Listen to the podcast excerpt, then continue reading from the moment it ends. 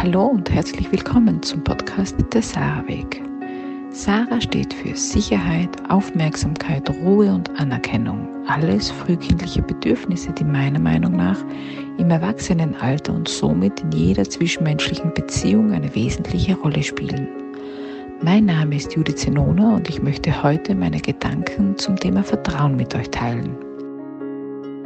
Wenn wir Ehrlichkeit leben, aufrichtig sind, verlässlich handeln und Verantwortung für unser Tun übernehmen, dann kann Vertrauen entstehen. Und wenn wir es schaffen, vom Zwang der Kontrolle loszukommen und uns mit dem Gedanken anfreunden, dass nicht nur wir den richtigen Weg kennen, sondern dass es viele Lösungsansätze zum Ziel gibt, die erfolgreich sein können, dann können wir loslassen Natürlich kommen Mitarbeiter nicht wie ein ungeschriebenes Blatt Papier in unser Unternehmen. Und sie tragen einen Rucksack an Erfahrungen mit sich.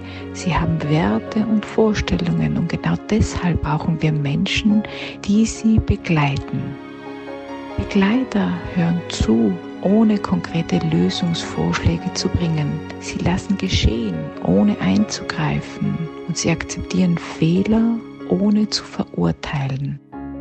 Wenn wir Kindern Vertrauen schenken, sie Verantwortung übernehmen lassen und ihnen zutrauen, dass sie aus Situationen wieder alleine rauskommen, dann entsteht Selbstbewusstsein.